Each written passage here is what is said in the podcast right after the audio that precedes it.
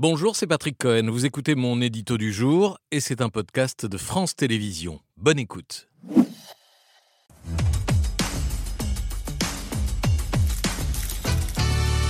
En lisant les mémoires d'Alain Juppé, avez-vous compris, Patrick, qui il était? Oui, j'ai compris qu'il n'était pas que vous n'étiez pas, monsieur Juppé, Nicolas Sarkozy. Je n'y échappe pas. L'ancien président qui était assis à votre place il y a quelques jours, il y a une semaine, et dont le dernier livre est aussi différent de vos mémoires que vos personnalités sont dissemblables. Quand Sarkozy envoie des baffes euh, presque à chaque page, avec une pour vous d'ailleurs, parce que vous avez euh, levé un sourcil euh, lors du débat sur l'identité, il vous voit intoxiqué par la gauche. Vous, vous ne dites du mal de personne. À peine quelques coups de griffe pour Édouard Balladur, une mini vacherie sur Bruno Le Maire, avec d'ailleurs une faute de orthographe sur son nom. Et c'est à peu près tout. Si vous êtes passé à côté de votre destin politique, si vous n'avez pas pu franchir cette dernière marche qui mène à l'Élysée, vous semblez n'en vouloir à personne. Il y aurait pourtant à dire et à écrire sur ceux qui ont voulu euh, vous abattre, euh, sur ceux qui ont voulu abattre le, le meilleur d'entre nous, comme avait dit Jacques Chirac, sur l'origine de vos malheurs judiciaires, sur cette déchéance politique et cette peine d'inéligibilité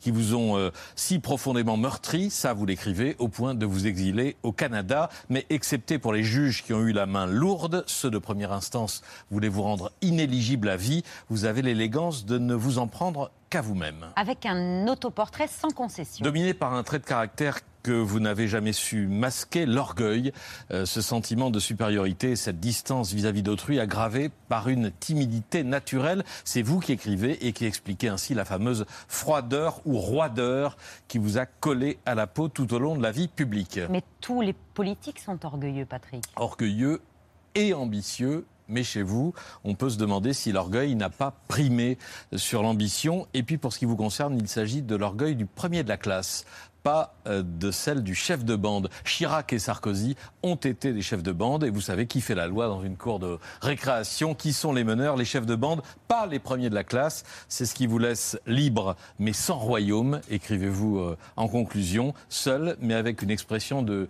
lucidité assez rare à ce niveau de, de responsabilité politique. Merci d'avoir écouté ce podcast de France Télévisions.